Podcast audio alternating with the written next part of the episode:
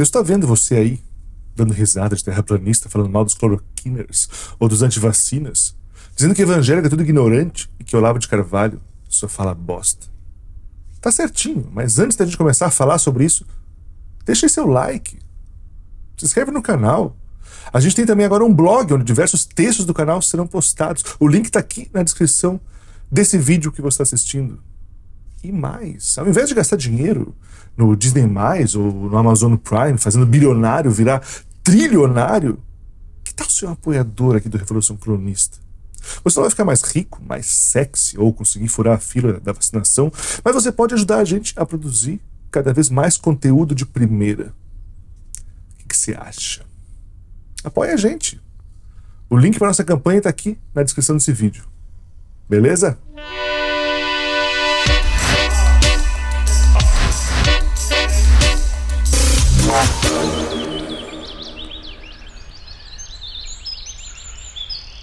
Até pouco tempo atrás, haviam pessoas no fim de um longo dia de trabalho que iam até a praia tomar uma cerveja, sentavam na areia sentindo os últimos raios de sol queimarem levemente suas nucas, enquanto a brisa soprava em seus rostos marcados pela exaustiva lida diária, com rugas que denunciavam publicamente o seu cansaço. Respiravam fundo, relaxavam e olhavam para o mar e viam lá longe o horizonte lá onde o mar já se misturava com o céu à medida que o sol se despedia em suas costas.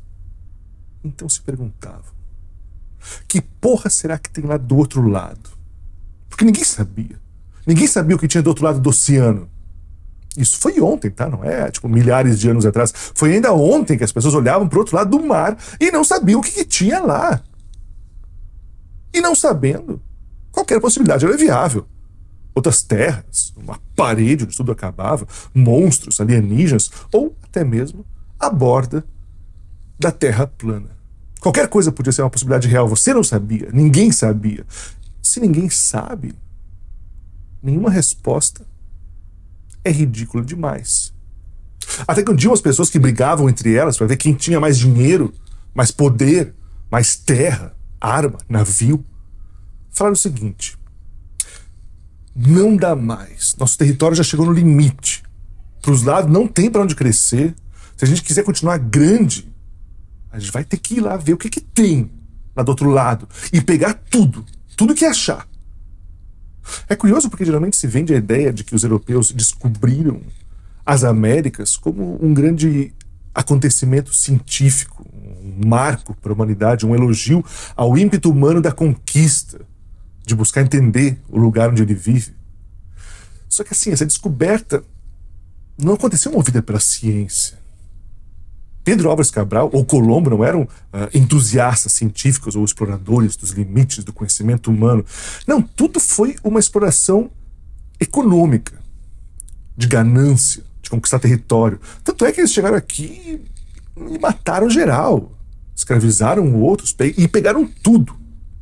O ouro da América, banhado de sangue índio e negro, foi o que fez da Europa o jurerê internacional do planeta Terra. Naquele momento, olhar para o mar e não saber o que tinha do outro lado, imaginar que a gente poderia ser um, um cubo, um disco plano, estava tudo certo, já que não tinha nenhum dado para você comparar. Até que um dia alguém ergue o dedo e diz: Ó, oh, descobri no meio de todas as ofertas no mercado das ideias sobre as especulações do que seria, no fim das contas, o mundo, alguém levanta para dizer: Eu já sei, a verdade é essa. Quem fez isso foi a ciência, que assumiu para si a bronca e falou: É nós, é isso. E o mundo topou. Eu, pessoalmente, nunca subi num foguete para ver lá de cima como é que é o formato da Terra. Não por falta de vontade, obviamente, mas por pura impossibilidade material de uma viagem dessas. Mas eu, de certa forma, confio no método científico que me dá essas informações. É justamente por isso que, se você for discutir com uma pessoa que acredite, por exemplo, que a Terra é plana, que vacinas não funcionam, que o coronavírus foi criado em laboratório como uma arma química transmitida por 4G para acabar com a família cristã e implantar o comunismo pelo mundo, que cloroquina funciona só porque o vizinho da prima do porteiro do prédio do seu cunhado tomou e não teve nada, é muito difícil, porque não é uma conversa baseada em argumentos. Na verdade, essas pessoas não desconfiam necessariamente dos seus argumentos. Elas não desconfiam dos dados que você possa apresentar na sua enorme paciência de pela décima vez sentar para mostrar aquele vídeo do Atila. Ela desconfia de quem está lá em cima, de quem dá a chancela para os teus dados. você me desculpe, mas ciência, ciência é uma das vozes, é um modo de pensar, mas quem disse? Só porque foi a primeira a levantar o dedo para dizer que a Terra é redonda, você me desculpa, mas ela só foi a, a mais convincente. Só teve uma campanha de marketing melhor e serviu a interesses mais poderosos. Mas para mim, não vale nada. Eu não confio nos teus dados porque não confio na base pelas quais eles foram colhidos. Eu tenho as minhas próprias formas de pensar sobre esse assunto. Se você chega para esse indivíduo e mostra foto de satélite, estudos, pesquisa e coisa e tal. Isso não vale nada. Porque seus dados, esses dados não valem nada. Exatamente como alguém querer te convencer de algo dizendo que é, Olavo de Carvalho afirmou, Alexandre Garcia disse na CNN, Pedro Bial falou em uma entrevista, o presidente Bolsonaro anunciou em sua última live no Facebook. Sério? Essa gente aí pra mim não vale nada. Pouco me importa, foda-se. É a mesma coisa para eles. Desconfiam de quem está lá em cima, de quem assina a validade desses dados, que é, você sabe, no fim das contas, a própria ciência. E nesse sentido, eu até acho o cara que acredita numa coisa dessa bastante honesto na sua crença, porque, convenhamos, ele compra uma briga com praticamente toda a sociedade, dizendo: eu não acredito na ciência. Afinal, para nós, a ciência é tipo um deus, né? Você não pode desconfiar da ciência. Nossa, os cientistas disseram isso, pesquisas científicas disseram aquilo. Ciência é tudo pra gente. Mas um cara pega e diz: não, ciência eu não compro. Você pode até falar comigo sobre outras coisas. Deus eu acredito. Na Bíblia eu acredito. No liberalismo econômico eu acredito. No pastor eu acredito. Naquele canal de YouTube eu acredito. No WhatsApp eu acredito. No anticomunismo eu acredito. Nesses termos, você pode falar o que quiser. Agora, ciência, eu tô fora. De certa forma, é corajoso. Pior do que isso é pensar nas pessoas que acreditam na ciência, que têm na ciência o seu filtro de percepção do mundo, da realidade e dos fenômenos que o cercam, mas compactuam com pensamentos e atividades completamente não científicos. Seja astrologia, signos, homeopatia, coaching, religião, criacionismo, cristais, numerologia.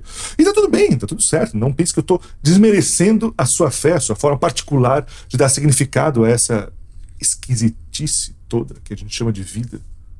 Mas é que é importante a gente entender que, convenhamos, você está rindo um cara que não considera a autoridade de quem legitima o pensamento científico, mas você, que o legitima, tem crenças completamente não científicas. Você ri do terraplanista, mas avalia o comportamento de alguém não a partir das experiências concretas e materiais que ao longo de décadas formaram a complexidade daquele indivíduo, mas a partir da posição dos astros no dia do seu nascimento. Qual que é a diferença?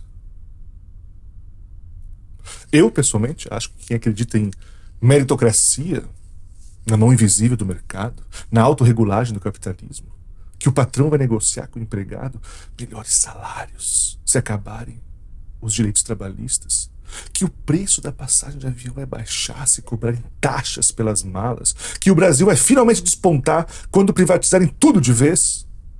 Que bom mesmo é quando o Estado deixa que a livre concorrência cumpra seu papel numa sociedade regida pela propriedade privada. Eu acho essa gente bem mais ignorante do que quem acredita numa simples indefesa terra plana. Mas isso sou eu, né? Um mero leonino com ascendente em touro, viciado em florais e seguidor do nosso Senhor Jesus Cristo. Gratidão.